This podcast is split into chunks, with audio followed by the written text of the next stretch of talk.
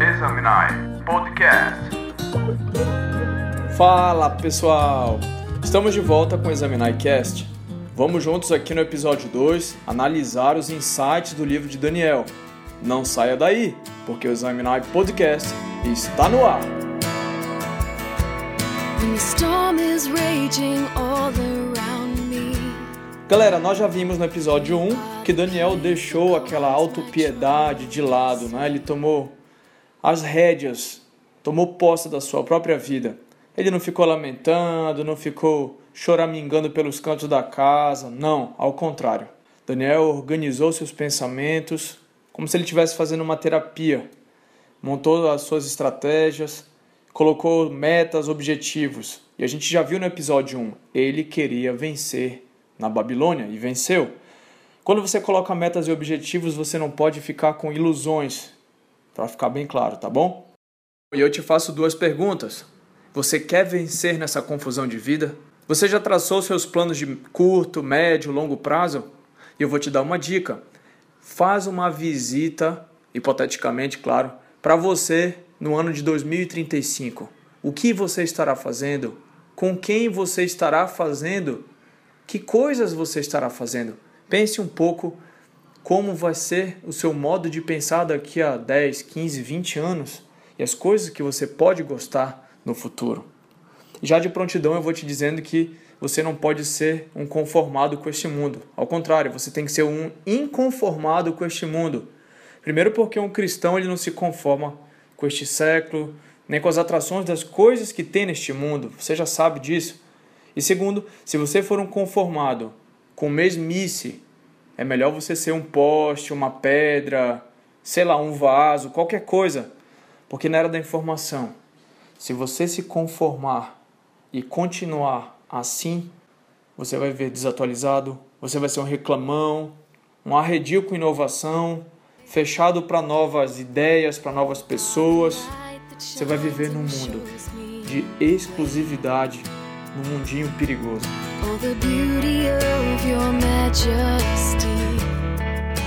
E nesse episódio nós vamos utilizar uma ferramenta de administração que é chamada de análise SWOT. Você já ouviu falar?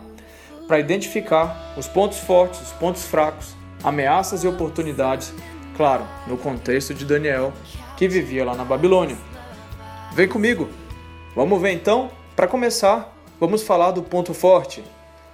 Quais são os seus talentos? Quais são os seus dons? Por exemplo, no caso de Daniel, ele tinha capacidade de interpretar sonhos, visões. Claro, ele tinha humildade, não era, não era por isso que ele utilizava esse dom que Deus deu para ele, para ele utilizar para outras coisas, para interesse próprio ou de forma deturpada daquilo que Deus tinha designado para ele.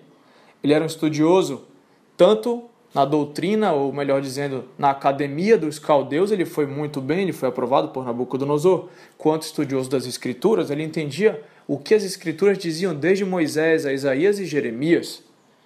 Ele cultivava boas amizades, e é muito bom você ter boas amizades. Me diga com quem andas que eu direi quem tu és. Ele era determinado, prudente, tinha poder de persuasão, ele era um político, ele era um gestor, ele tinha um espírito excelente. E o que é um espírito excelente? Daniel tinha palavras sábias, ele era comedido nas suas abordagens. Mas quando era preciso ele ter veemência e palavras ásperas, ele utilizava. Se você também for sempre uma pessoa passiva, muitos vão montar em cima de você.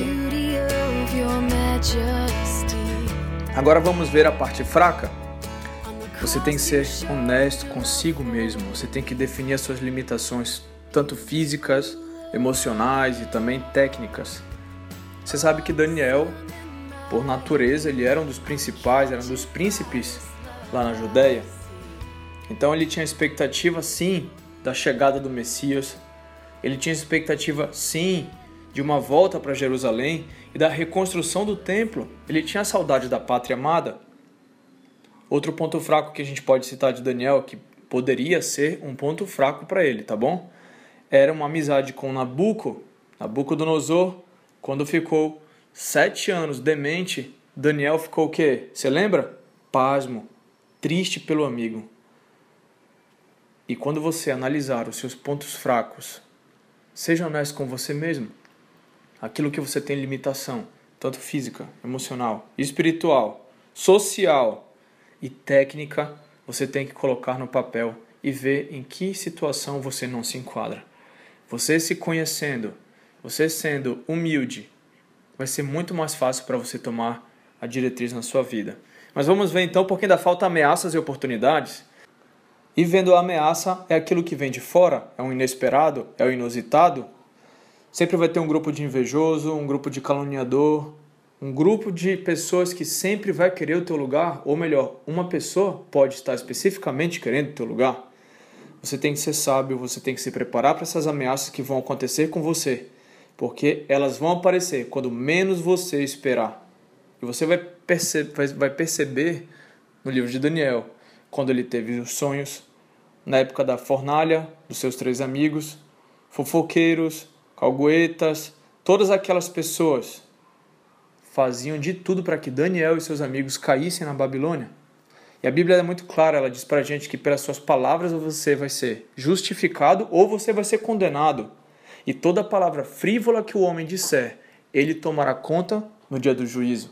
Os caldeus deviam estar ajoelhados naquele dia para adorar a imagem de ouro na planície de Dura. Para você ver como o ser humano é mau. Aqueles caldeus deveriam estar concentrados na adoração pagã, eles estavam preocupados mais em quem? Em Sadraque, Mesaque e Abednego.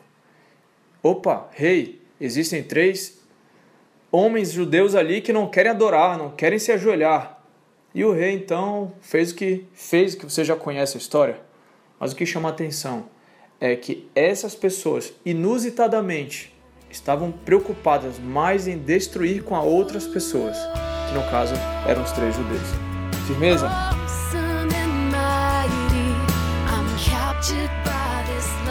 Vamos agora ver as oportunidades que vão surgir para você.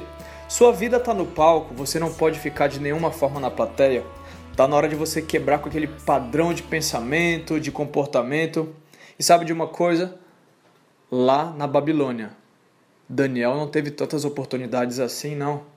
Ao contrário, ele percebeu que fazendo as coisas que agradavam a Deus, outras portas iam abrindo. E não adianta você querer se envolver com a corrupção desse mundo, com as coisas deste século, achando que as portas vão abrir para você. Ao contrário, as portas podem ir fechando para você. Quanto mais você for fazer as coisas certas, mais o seu nome vai ficar difundido. Então procure fazer as coisas certas, as coisas que agradam a Deus, as coisas que estão nos mandamentos de Deus. E naturalmente, você sendo uma pessoa proba, as pessoas vão te conhecer, o seu nome naturalmente vai ser falado onde você trabalha, naquele serviço que você presta ou na comunidade que você é envolvido. Beleza? Você tem que ser protagonista da sua vida, não esqueça disso. Vamos agora verificar cinco pontos importantes do nosso episódio 2. Primeiro, você tem que ter fé em Deus, uma oração permanente, uma conexão direta com o céu. Daniel deu o exemplo que ele orava no mínimo três vezes por dia. Ponto 2. Tenha disciplina, métodos, autocontrole, autodeterminação e positivismo.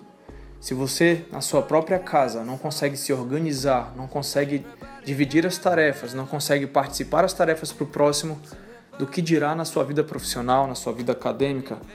3. Tenha foco no seu resultado.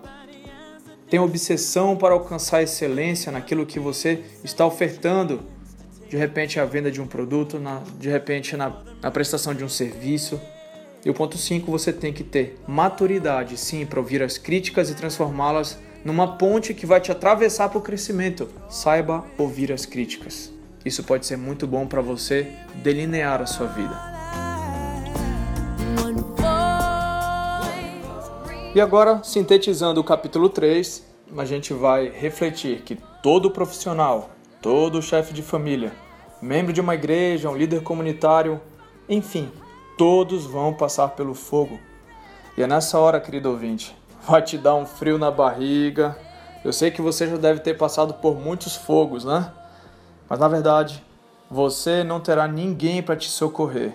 Mas se você crer naquele que te deu o dom, o talento, ele te dirá a promessa de Isaías 43: Quando passares pelo fogo, eu serei contigo. Essa é a grande vantagem daqueles que acreditam em Deus, acreditam em Cristo, daqueles que são descrentes, porque eles têm uma visão holística das coisas, eles têm um poder muito maior de resiliência. Deus está sempre apto a te ajudar. E a pergunta é: você quer que Ele ajude você? E eu já pego um gancho para o capítulo 4, porque você vai ver aquele que foi considerado na Bíblia o Rei dos Reis, um dos mais formidáveis, Senhor dos Senhores, aquele que construiu a poderosa Senhora dos Reinos, a grande Babilônia. Lá tinham os igurates, muralhas triplas, portões, grande exército. A mais alta tecnologia que você imaginava naquela época estava lá na Babilônia. Do que falar então dos jardins suspensos? Esse era o Nabucodonosor. No fim da sua vida, Nabucodonosor reconheceu que o seu poder, a sua sabedoria vinham de um Deus todo-poderoso, que o domínio era sempre eterno dele. Ele era o soberano. Portanto, grandes homens que ficaram marcados na história, como Isaac Newton, como Martinho Lutero, eles tiveram que romper com o próprio eu. Eles redescobriram o sentido da vida e aprenderam que um verdadeiro líder, ele é um grande servidor, que não vive para servir, não serve para viver. O próprio Cristo disse que ele não veio nessa terra para ser servido, mas para servir e dar a sua vida em favor de muitos.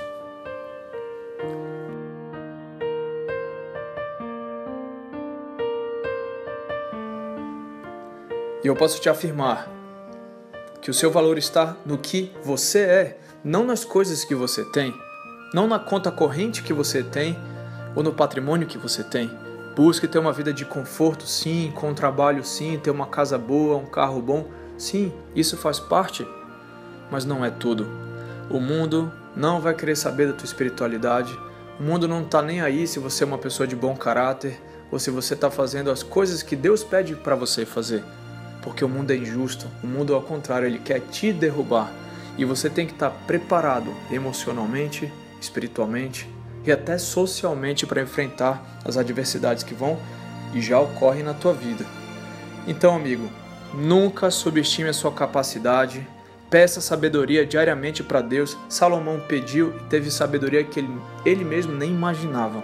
Se você ficasse fazendo de vítima, isso só vai te afastar dos seus amigos, só vai te afastar da tua família, só vai te afastar daquelas pessoas que realmente querem o teu bem. Para com isso, não fica se fazendo de vítima, porque os seus sonhos, a cada vez mais que você se faz de vítima, eles vão indo embora, eles vão se esvaindo. Se outras pessoas, como Daniel, conseguiram, eu tenho certeza que você também consegue. Acredite em você e que nesse episódio 2 a reflexão fique que você realmente tem valor. Acredite no seu potencial e que Deus te abençoe. Até o próximo episódio então. Valeu, galera. Tchau. Um abraço.